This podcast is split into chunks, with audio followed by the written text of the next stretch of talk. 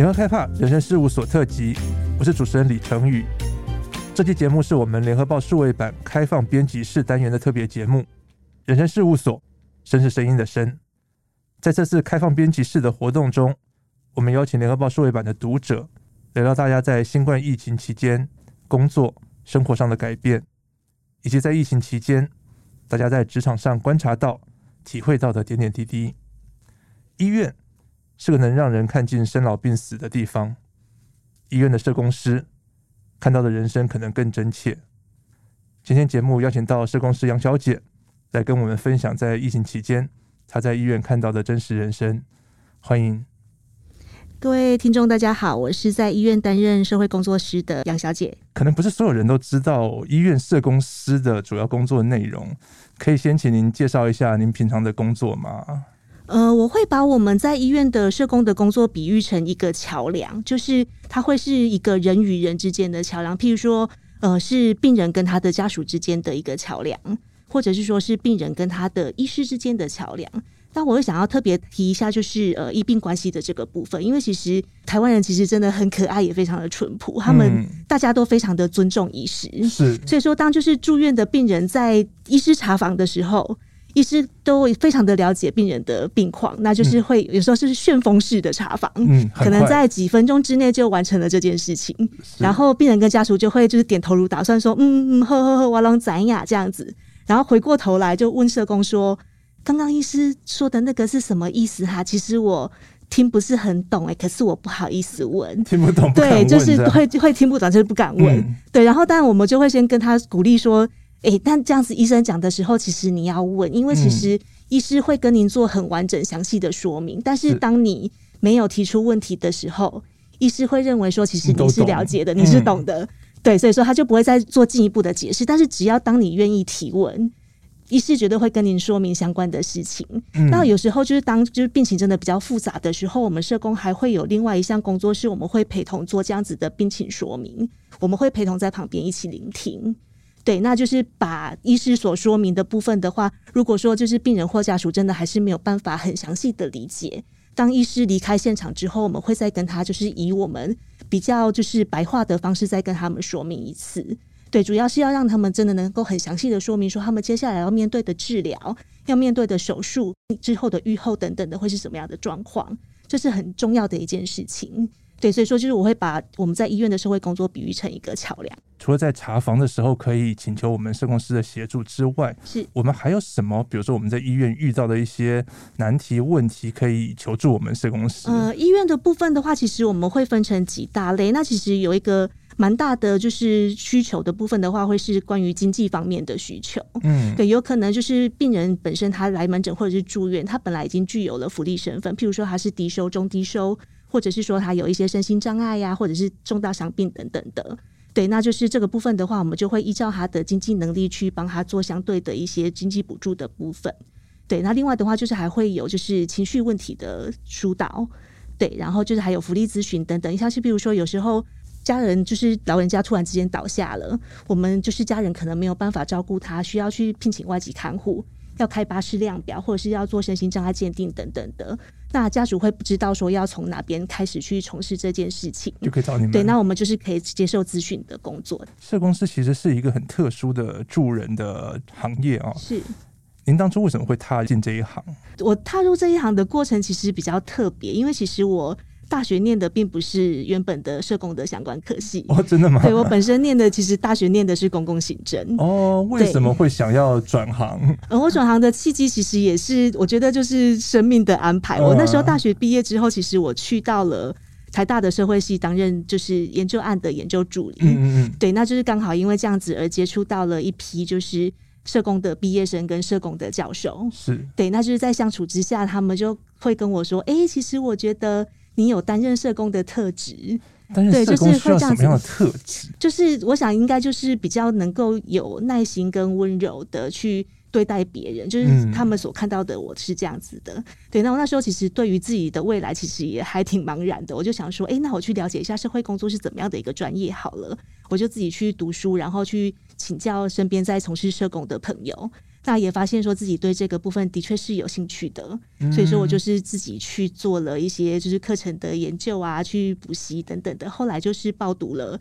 社工研究所，毕业之后就一直从事社会工作到现在。社会工作这样的一个行业，最吸引你的是哪一点？我觉得最吸引我的是，就是我可以在我的工作上面去实际帮助到需要帮助的人。嗯，这对我来说是一个我在工作上最大的回馈。就是虽然说每天的工作非常的忙碌，跟有的时候真的是疲累的，是。但是当有这样子的回馈的时候，就会让我每一天每一天可以继续的工作下去。社工不一定会在医院里头，对不对？其实有很多的领域，为什么会选择在医院服务？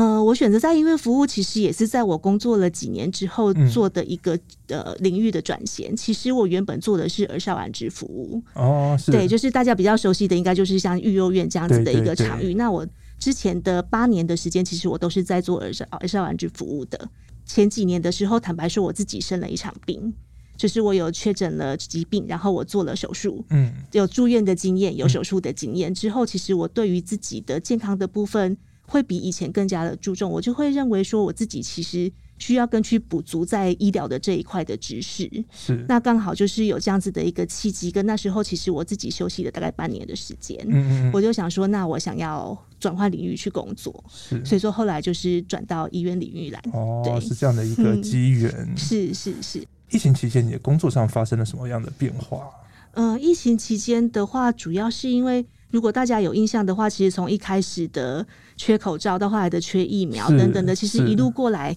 台湾的民众其实大家一起走过了一些很艰辛的历程。那就医院来说也是，其实我们呃，如果大家还有印象的话，就是一开始进入到医院的时候，我们都需要去插健保卡，对，去看大家的 TOCC 是不是有任何的接触史啊等等的，那量体温这些的话，其实。当这个工作室增加出来的时候，就会有相对的人力需要去做营运。嗯，所以说其实我们也是在就是这样子的营运的人力的排班当中。哦，包括就是当时各县市其实都有增设很多的疫苗施打站。那疫苗施打站其实并不只是需要医师跟护理师，前置作业还需要很多的行政人员去做，就是资料的核对跟就是一些批价等等的一个过程。这个过程的话，其实我们也都是每个人都是排班去指引这样子的工作，嗯，不管是在平常的班或者是在假日的支援的部分都有。对，那就是在呃疫情的部分的话，因为其实各医院有专责病房的设置，所以说我们也会去协助到就专责病房里面的病人的照顾服务的部分。所以据我了解，这种专责病房就是我们没有办法随时可以进去探视的一个病房。那你们是怎么样协助处理？在二零二零年，其实疫情一开始的时候，大家都面临到了同样的处境，就是其实我们在医院工作，我们会很习惯在于，我们只要进入到病房，我们其实就可以见到我们的病人，可以面对面的对他们提供服务。但是当就是专责病房设立之后，他们是。呃，隔离的负压病房，所以说其实我们身为第二线的人员，我们是不能进去的。能够进去的只有医师跟护理师。嗯，那我们就必须要去想说，那我们可以用什么样的方式去提供我们的服务？那后来的话，我们团队就想出来说，其实呃，LINE 有一个官方账号的设置的方式。嗯，所以说我们就设置了一个我们自己就是社工的部分的 LINE 的官方账号，让每个病人入住的时候，他的。他本人或者是他的家属是可以加这个官方账号的，嗯，我们就可以有直接就是在线上沟通这样子的模式。哦。那另外的话，我们当然也会比较相对来说就会比较倚重，我们必须要用电话会谈的方式去进行服务，这样子。对，所以这也是科技为我们的现代的社会带来的一个方便，或者是说一个不得已而利用到的一个措施。嗯，对。但是其实我觉得，其实有赖的这样子的一个新兴的一个服务模式。呃，对我们来说，注意蛮大的，因为其实它就比较不受到时间上面的限制，嗯，或者是说，有的时候可能病人他在当下他的病况是比较严重的，譬如说他可能是很严重的在咳嗽，他其实是没有办法用电话有效的会谈的，但是他可以打字，所以说就是在那个当下，其实我们就可以在线上有效的沟通，或者是说有的时候他可能会觉得，呃，用语言的方式他不方便表达一些需求，或者是一些他的情感面的部分，但他可以用文字表达。这个是我们在服务过程当中有发现到的一个转变，跟就是在一般的就是服务的方式之外，嗯嗯，有一些其他的可能性存在。对，这是我们以前比较少去想象的地方，因为我们以前都可以面对面，对，然后我们就是用直接交谈的方式，是。所以我们就比较想说，我跟我的个案对象用笔谈的方式，笔谈也是有，就是有一些可能还是没有办法说话的，或者是因为像有一些气切的病人，他是没有办法说话的，或者是他那时候可能就是插管是带着氧气罩的，所以说他也没有办法说话。对，那我们就会跟他用笔谈，这个部分是原本就有在使用的。嗯嗯嗯，对对对。但没想到是透过 Line 这样的一个线上的方式。对对对。然后那时候我们就是会有一些工作方式的转变，我都还很记得，就是我一开始就是会开始狂存，就是长辈图，就是因为其实、哦、因为其实蛮多的，就是呃病患进来，其实他们是比较年长的长辈，然后他们会传长长辈图给我，就是每天早上的时候，然后我就想说，对，那我也要回，我要有礼貌的回，我就。开始就是存我觉得我比较喜欢的长辈图，然后会回给他们，就是一个就是很相互的互动。然后譬如说有妈妈陪着小朋友进来住院，他就会把孩子的状况其实就是会很及时的回馈给我们。对，就是小朋友他今天吃早餐吃的很开心啊，他画了哪一张图，然后他想要谢谢社工阿姨等等的，他就会很及时的，就是用照片传给我们，然后我们就会在那个 LINE 的线上，就是用聊天的方式，就是也陪伴他们去走过这一个过程，因为其实。一开始的隔离期真的是蛮长的，不是像现在说只只要七加七就好了。对对，在一开始那那时候是阿法病毒的时候，他们必须要连续筛检三次阴性才能够解隔离出院，嗯，那个病程其实是很长的。所以说就是、嗯、对，就是现在回来起来会有一点点不太记得前两年的那个状态。对，就感觉那是一个很远的事情了。对对对对对。哇！但是当时其实对他们来说，其实是真的是艰难的。那个住院有可能必须要到。半个月以上的时间，甚至有可能，他如果一直没有办法连续筛检阴性的话，有可能会住到一个月都是有可能的。嗯、对，所以说在这个过程当中的话，就是有这样子的一个服务模式，其实对我们来说，对我们双方都是比较安心的。透过这种线上通讯的软体互动沟通，虽然可以解决了这种因为疫情的这种空间上面的隔离，嗯，但我想这一定也就是增加你们很多的工作量吧？嗯、呃。您知道，其实我们很坦白说，我们从事社工这个工作，就比较不计较这件事情。哦、我我也可以很坦白的跟您说，就是、嗯、当然，就是有了这个 official account 之后，其实我真的工作量会增加，是因为我即使是在下班之后的时间，只要病人有 message 过来给我，我都一定会回。嗯，对，我一定会回，因为他会传给我，表示他有需要我回应的状态，所以说我是会回的。对，就是当然，他会增加我的工作量，但是对我来说，我会觉得让病人感到安心跟就是有安全感，其实对我而言是更重要的。所以说，我的确就是那一个就是下班会继续回来的人。对，对，我说这个助人工作者其实很难有下班的时间，其实就是还是随时都是在脑袋都是在转病人的事情，希望接下来可以为他做些什么事情。就像即使我现在是没有在工作的状态，其实我在。来的路程上面，我还是在想我的病人接下来我要为他们做些什么事情。那个的确会是比较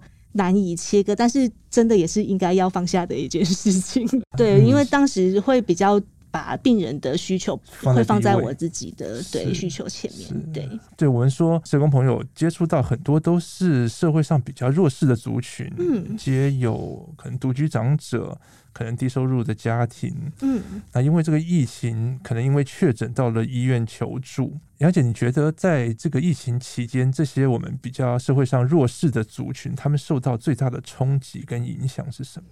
我认为他们所受到最大的影响，其实就是他们其实在生活形态上面是有被被迫而转变的。嗯，像譬如说街友好了，其实我们有一位蛮长期服务的街友，他其实很稳定的。待在一个就是他很固定的地方，就是他的小窝，他的所有的家当都在那个地方。但是疫情开始之后，可能社区的民众或者是里长，他们就会觉得说，诶，这边有街友固定待在这边，他们是会觉得不安心的。嗯，也许会担心，就是他们可能确诊而不自知，也许自己会遭受感染等等的。他某一天回到他的小窝的时候，就发现他的东西。全部都被清掉了，哇！对，他是非常非常的震惊的，然后他就赶快跑来找我们，就是我们就及时提供给他一些物资啊，还有就是一些急难金的救助，让他可以暂时的度过那个那段时间。但他本身其实是可以做一些就是举牌的工作。嗯嗯。那也那时候其实也会发现说，就是我们的街友的朋友们，就是他们的工作机会其实也是减少的。嗯。因为其实大家比较少出门了，是可能建商他们也会认为说，这样子的举牌工作，每天派发那么多人出去，其实我是多花我的成本。所以说，他们也许就是他们一天八百块钱，原本是周休二日都会有，也许就剩下一天。也许可能整个周末都没有，嗯、对，可能他们的每个月的生活费，也许就从五千块钱突然之间剩下两千块钱，嗯，有可能会是这个样子。所以说，他们其实就是疫情对他们的生活的冲击真的是很大。对，他们如果一旦不幸确诊之后呢，嗯、应该是也是更棘手。呃，确诊之后，其实相对而言，如果说他们是呃到医院住院，因为其实在。今年的疫情，Omicron 的疫情爆发之前，其实所有的确诊者都是需要住院的。嗯，对，住院的部分对他们来说，反而还是比较能够休息的状态，因为其实政府的社福卫福部的专案其实是 cover 所有的医疗费用的，哦，所以他们其实住院是不需要任何的费用。嗯嗯，对对对，反而在住院的话，对他们而言是一段就是可以在这边喘息跟休息的时间。嗯，对，回到街头对他们来说是比较大的挑战。您刚刚提到有一些经济上面的冲击，是因为确实在疫情期间有一些行业，嗯，受到了可能我们常说疫情海啸第一排啊。这是我们的开放编辑室，欢迎读者来留言跟我们聊聊他们遇到的状况。就有过去是旅行社的领队，疫情期间他没有办法出国了，所以他的工作就等于说是归零，我没有办法带团，没有人可以出国。我的生活模式，我的家境马上面临了很大的冲击。我相信很多的低收入家庭，嗯，他们也会面临到这样经济顿时呃失去了主要的来源的困境。我相信其实就是各行各业多少都多少都会有。就是我有一位病人，他是在去年的时候的那一波疫情，那时候是 Delta 的那一个那一波疫情，他本身是开始开补教业的，就是他开的一个小小的补习班。原本的话，可能就是有十几二十位学生，就是他刚好可以收支平衡，嗯、就是可以好好的营运下去。但是因为疫情爆发，所有的家长都会觉得说啊，我不要让我的孩子去冒这个险，所以所有的孩子都不去上课了。他突然之间就变成说，他需要他的成本都还在，他的租金还在，他的水电费等等都还在，他还还要需要请师资，嗯，但是没有孩子来上课，所以说他其实受到非常非常大的冲击。那那个时候呢，我们就有帮他在。转接一些民间的一些急难资源，让他可以度过那两三个月的，就是没有收入的时间。嗯，就是如果说我们能够，我们会知道说，就是确诊进来的病人有这样子的经济上面的需求的时候，我们会赶快给他们一些及时的对应的措施。呃，您有提到那个就是独居长者的部分，独居长者其实，呃，我觉得他们真的是更需要被关心的一块，是因为其实我们有发现到独居长者，他们有时候被发现到他们。病情就是严重，或者是倒在家里面，其实会比以前对，会比以前更久，因为可能就是大家就像您说的，也许社会上的距离会拉得比较远。以前可能一天没有看到他，就会想要去关心一下，现在可能就是过两三天才发现说，哎，老爷爷老奶奶怎么好像最近都没有出门。也许里长才会去敲门看一下，说他的状况是怎么样的。嗯、所以说，其实的确会有部分的延误就医的部分出现，就会发现说他被送来的时候，可能他真的已经很虚弱，可能已经是一个临危的状态。嗯，对。那这样子的话，就是即使我们其实，在住院期间，就是用很良好的医疗品质把他救起来，但是就会发现说，他后续就很难再回到社区独自生活了。也许就是变成我们社工人员就必须要去转介到社会局。请社会局去安置他们到相对的机构去，他们就没有办法回到原本的生活模式，嗯、这是很可惜的一件事情。对，是是，我们说疫情真的是拉开了人跟人的距离，不只是我们的这种社交距离，更拉远了人跟人的那种关心互动，所以我们反而要。更因为这样的疫情的影响，我们更要提醒自己，其实关怀身边的一些人哦、喔。嗯哼嗯哼，对。但是我最近就很感谢有一位理想，因为其实他前一阵子才帮我们送了一位病患过来，病病患也等于是因为他确诊的关系，他其实倒在他住的地方。哇！然后理想他非常勇敢的去探视他，而且帮他叫了救护车送到我们医院来。嗯、那我就是隔天，就是我上班也赶快跟里长联络，里长就跟我说。其实我嘛就惊，你知啊？我等来再给你动鼻康的，等看我阳性还是阴性无啊？呢？然后我就真的非常非常的谢谢他，我就跟他说：“李长，我真的很谢谢你，因为没有您的话，可能他会真的救不起来，真的是这个样子。嗯、对，嗯，见义勇为的好里长，对，是是是，很难得。对呀、啊。对这种呃，可能经济上面，可能我们的独居需要帮助上面，我们都还有机会可以呃伸出援手。有时候我们在疫情期间，我们也看到很多的新闻报道也好，或者是说我们接触到的人也好，这种在医院里面的一些生离死别、临终，嗯、本来我们遇到这些事情，我们就很难过了，因为疫情，常常我们甚至没有办法见到亲人的最后一面。所以这样的状况，你们遇到的，你们会怎么样去协助？呃，在以往的，就是医院工作的场域当中，其实当如果说病人他临终的状态之下，呃，医院一定会是就是开放让家属能够进到病房，不管他是在普通病房或者是加护病房，是让他们能够进来做道别跟陪伴。嗯，但是真的在疫情之下，在隔离治疗之下。真的没有办法做到这件事情，所以说在呃以往的时候，我们在疫情一开始的时候，那时候是阿法病毒，嗯、是就是呃传染力最高的时候。那我们那时候有服务到一家人，他们是全家人全部都确诊了，所以说在当时的状况是所有的家人全部都要住院的，嗯、而且他们分散在不同的医院住院。哦、那呃当时的状况是爷爷在我们医院的加护病房，嗯，奶奶在我们医院的普通病房。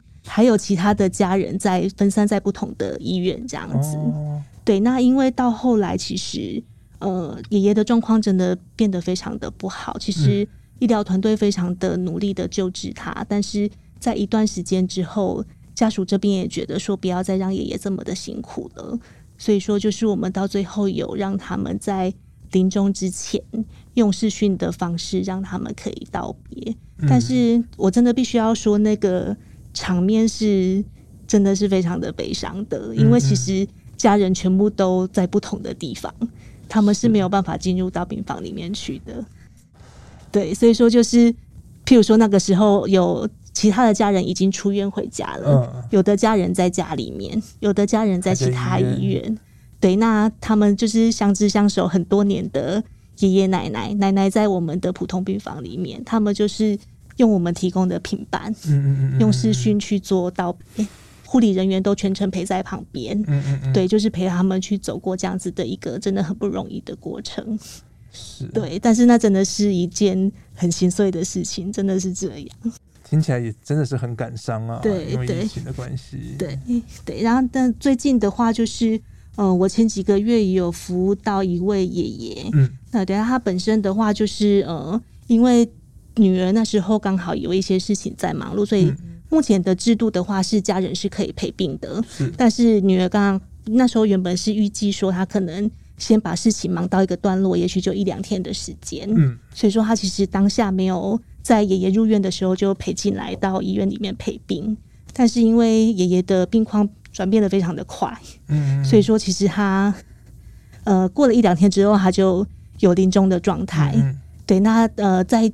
女儿还不来不及赶来的状况之下的话，他就离开了。对，那他在临临终之后呢，就是我们赶快通知女儿过来。女儿的状态，她的情绪就非常非常非常的难过。她当下她其实是跪倒在我们的护理站里面的。对，就是她会觉得很愧疚，她没有去陪到爸爸的最后一段路。嗯，对，所以说就是那时候的话，我就是全程陪在她旁边。那我们还是一样会去想到说，除了这样子之外，我们可以为他做什么？嗯嗯。那因为呃专责病房的关系，其实我们每个病房都有那个就是监视器在，所以说我们就帮他调整了监视器的方向，让他可以直接看到爸爸的那个仪容的部分，让他可以瞻仰仪容。嗯嗯。对，那那个时候我就陪着他在我们护理站的那个 monitor 前面，然后他就是会一边哭。一边跟我去诉说说他跟爸爸之间的情感啊，就是爸爸就是对他有多照顾多好等等的，对，然后稍等我一下，对，然后那时候我就会觉得，就是其实我的情绪也是很激动的，但是在我的工作职责之下，其实我不能够去显露太多我的情感，所以说就是。我还是依照我自己的工作职责，就是我去陪伴他，让他去说出来说他对爸爸的爱。对，那他对于爸爸的亏欠，我就尽量把它转化成说，呃，爸爸这么的爱你，他一定也不会希望你是为了他而这么这么的难过。那我们现在能够做的就是，爸爸离开了，但是我们送他走最后的这一段路，这样子，对，就是用这样子的方式去引导他。对，但是就是对于家人来说，这永远都不会是一个容易的过程。我们说社工师这样的助人的工作，尤其是在医院这样的一个第一线的现场，我们一定承受的冲击，然后情绪很低迷、很悲伤的这样的时刻。嗯，你们都是怎么样让自己不要陷在这样的情绪里面？嗯、呃，应该是说，就是在当下，其实我们会先考虑到的还是病人跟家属的状态，所以说其实。我们的就是专业训练之下，我们会让自己去能够先 hold 住自己的情绪。那我们我要去想的其实是这个女儿的情绪，跟她后续需要处理的事情有哪些。其实我的心里会开始在列说，她接下来需要去处理的东西是什么。嗯，对，所以说其实我的理性的部分真的会大于我当时感性而想要陪着她一起哭泣的那个情绪在。对，所以说，但是其实，在这样子的工作过程之后，我自己会做的一件事情是，我会去做书写。嗯，其实我自己会有习惯把一些就是我的工作历程跟故事写下来。那我也很坦白的跟您说，其实，在写的过程当中，我是会哭的。对，就是我会把，对，我会把就是当下我没有抒发的情绪，其实我在书写过程当中，我是会把它抒发出来的。那我也会去跟同才跟我的主管去陈述这些部分，就是。还是要把自己的情绪流出来，这才是健康的。刚、嗯、聊到的是，可能是心情上面、情绪上面的压力，嗯，很沉重的地方，嗯，尤其是在疫情期间，医院是我们第一线的战场，嗯哼哼哼，家人会担心你在医院的工作吗？尤其是当大家疫情很风声鹤唳的时候，嗯。我觉得说不担心，就未免也太就是我的家人真的也太那个大爱了。但是，但是，对，但是就是其实我的父母亲他们一直都很支持我的工作，嗯嗯，所以他们就是跟我说，你就是照顾好自己，但是放心的去做这样子。对，那我先生的话，他就是。呃，他其实是一个，我觉得对我来说，他比我看的还要开的一个人。对，他就会觉得说，他就是觉得说没有关系，你就是在医院工作，而且其实你被指派在专责病房这么的第一线的工作。那对我们来说，我们比较简单的是，因为其实我就是跟我先生两个人住在一起，嗯，所以说其实我们的生活环境相对单纯。他就会觉得说，那既然我们可以去承担这样子的责任，那我们就把它扛下来。那就是。我唯一就是为他做的事情，就是我真的每天下班，我立刻冲进浴室去洗澡，就是我就会把所有的东西全部都换掉，就是是我能够保护他最大的方式。然后就是每天用酒精洗手，洗到手都快要烂掉这样子。对，就是家人的担心是一定的，但是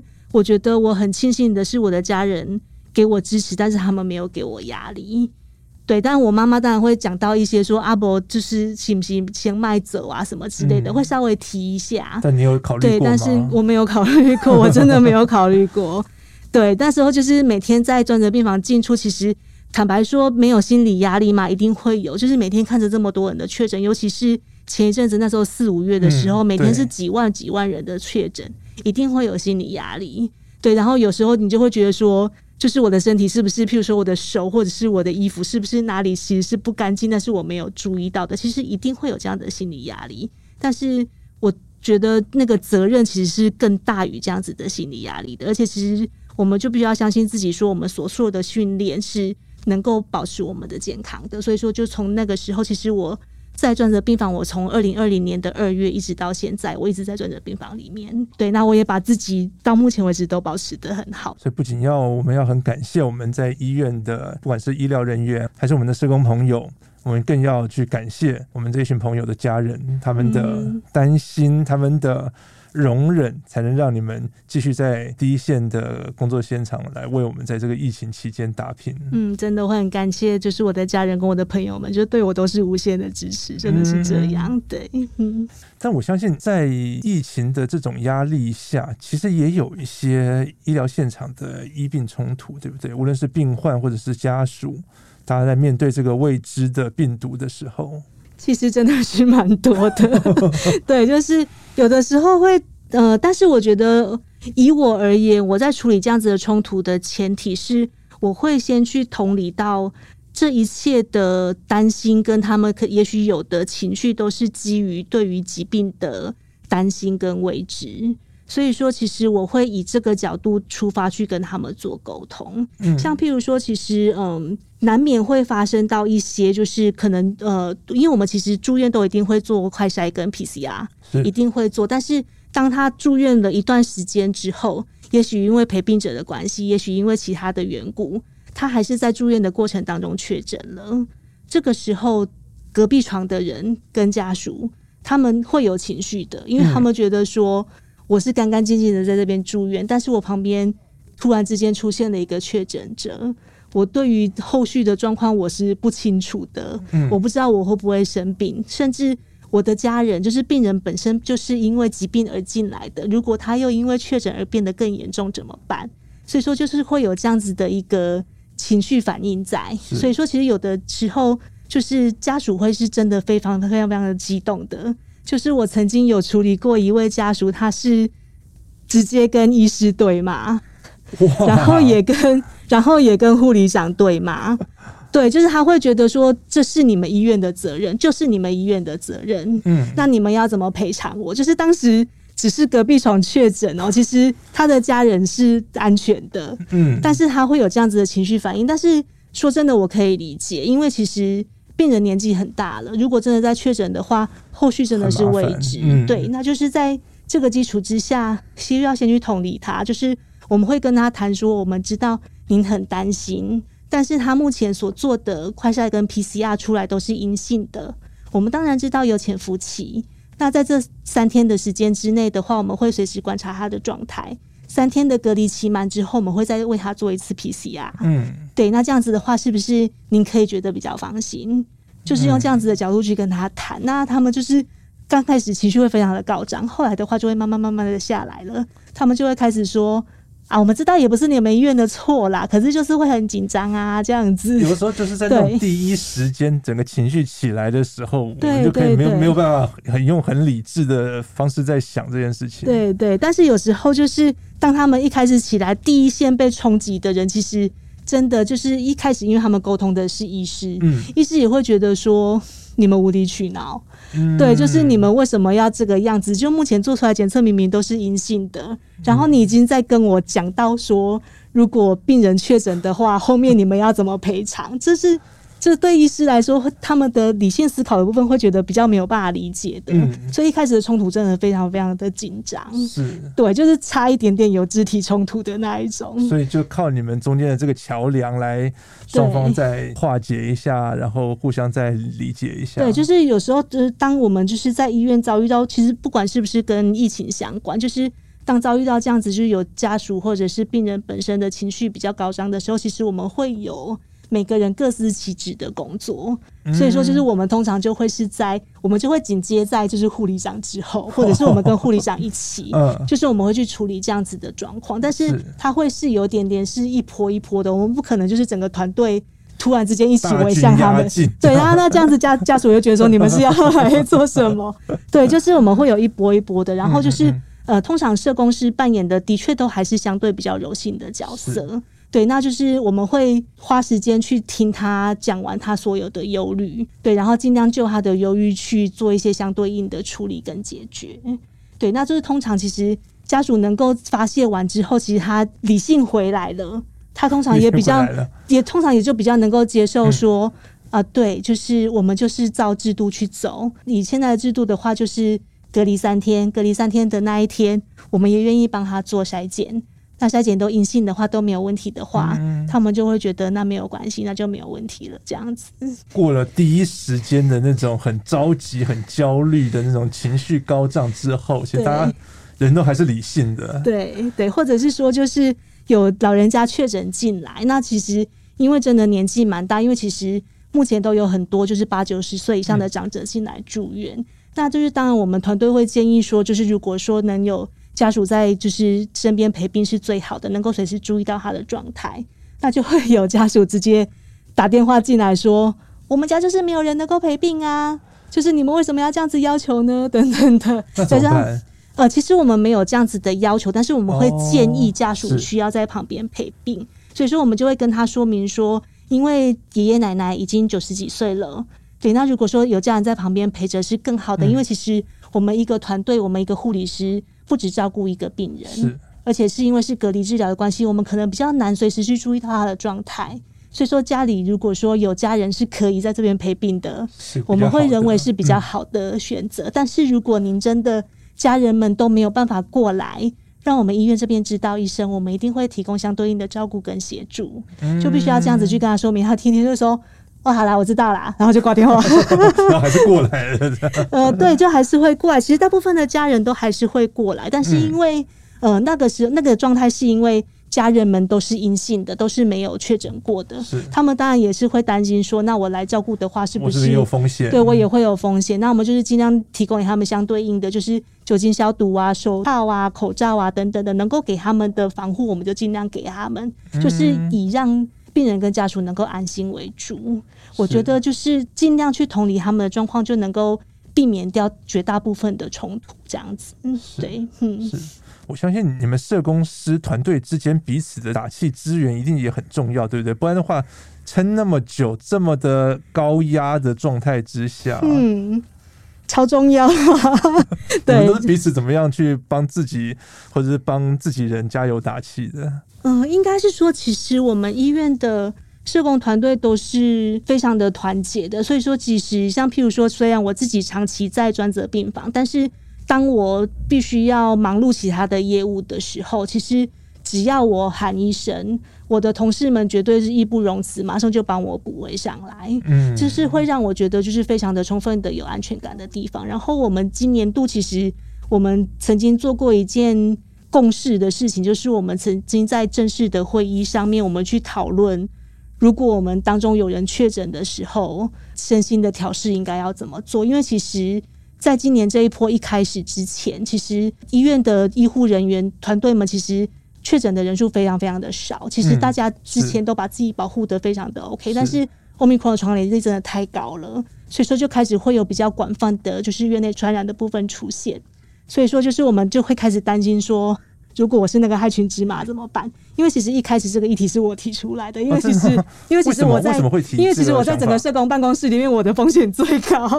对，因为其实我每我每天都在进出专责病房。是，对，我就说，因为在当下那时候是四月份的时候，那时候如果确诊的话是必须要隔离十天，嗯，后面再自主隔离、自主管理七天。对，所以说变成，我会觉得我有很长一段时间没有办法工作，就是我的那个。责任感立刻就起来，就会很担心说，如果我确诊怎么办？那时候有就是在会议里面提出来说，就是如果说我们办公室有任何人确诊的话，是不是大家是可以就是团结的合作去把他的工作量削掉的？就是让确诊的人不要觉得心理的负担是那么的大。就是你知道，我们就是一群就是很会就是内向鬼阴的人，我们就会担心说我们自己。没有办法上班，会影响到其他人，就增加了其他人的工作量。所以说，其实我们在四月初那时候疫情一爆发，我们就做了这样子的共识。后续的话，当然就是有人陆续因为可能家人确诊而需要居家隔离，或者是因为自己确诊而必须要休息。但是就是因为这样子的曾经做过的共识，所以说其实后续的运作都好。也许我们有时候会突然之间缺一个人，缺两个人。其他人就很迅速的去削掉他的工作量，嗯嗯，那也让就是必须要休息的人不会感觉到很有罪恶感。刚刚我们都在讲很多很辛苦、压力很大的事，我们有没有在这个疫情期间在医院里面比较温暖、比较阳光一点的经验？其实我必须要说，就是我真的一直以来在从事社会工作，我都感受到的是台湾人真的是很善良跟非常的温暖。就如果呃大家有印象的话。去年度的时候，其实各大医院都会，如果大家有在 follow 各大医院的演出，会发现很多很多的民众送了各式各样的吃的东西、用的东西，从便当到饮料到手摇饮，对对，对，然后各种的零食啊、嗯、等等的，就是那个时候，因为其实各大医院的社工室也会是一个比较大的面对的那个联系窗口。所以其实我们除了病人的个案工作之外，其实我们也同时在 handle 这一块，哦、对，然后就会觉得说，你就是每每天推着那个推车，虽然是在做劳力工作，你就会心里面就会觉得说，台湾人真的很可爱，嗯嗯。对，然后就包括像那时候，呃，去年有一个就是大家应该很记得的新闻是那个贾永婕小姐，她募集了很多的这个氧气高流量氧气的部分，这个部分的话，我也想要分享，就是另外一个故事是。当时有一对的夫妻进来，是中年的夫妻，他们两位刚好都是重症，所以说他们两位都刚好有用到这个 FLNC，对，然后就是因为这样子的一个就是呃很高效率的医疗器材的使用，跟就是后续的一些药物治疗等等的，他们后续其实就是很顺利的出院了。当然，就是因为他们是重症的关系，所以说其实还是有留下一些些，就是譬如说肺纤维化等等的后遗症。所以说呢，他们其实后续都有持续的在回诊，嗯嗯，然后他们每次回诊，他就是我的长辈图的对象之一，